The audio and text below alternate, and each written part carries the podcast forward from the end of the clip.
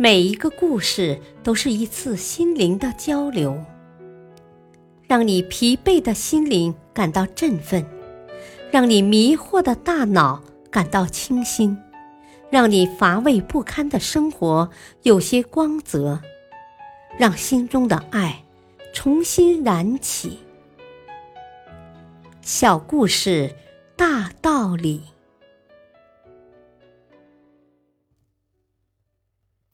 生活篇，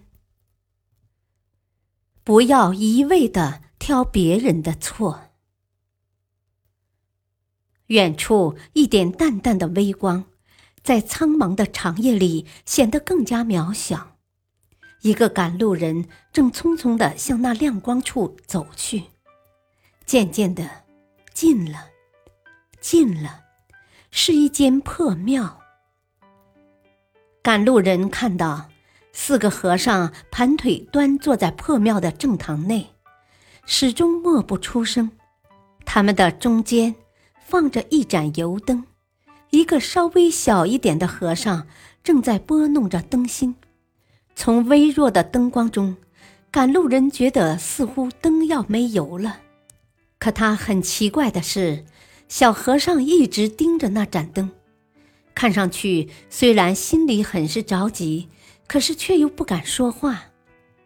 就在赶路人走进破庙院中的那一瞬间时，一阵风吹来，灯被吹得左摇右晃，眼看就要熄灭了。糟糕，灯要熄了！小和尚实在忍不住了，大叫道。听到小和尚的叫喊声，原来都是闭目而坐的其他三个和尚。其中两个都睁开了自己的眼睛。你瞎叫什么？有什么好大惊小怪的？另外三个和尚中的一个胖和尚斥责小和尚说：“啊，我们是在做不说话的修炼，你怎么能够随便就开口说话呢？”另一个瘦和尚闻声大怒，他冲着这个说话的胖和尚说。你不是也说话了吗？太不像话了！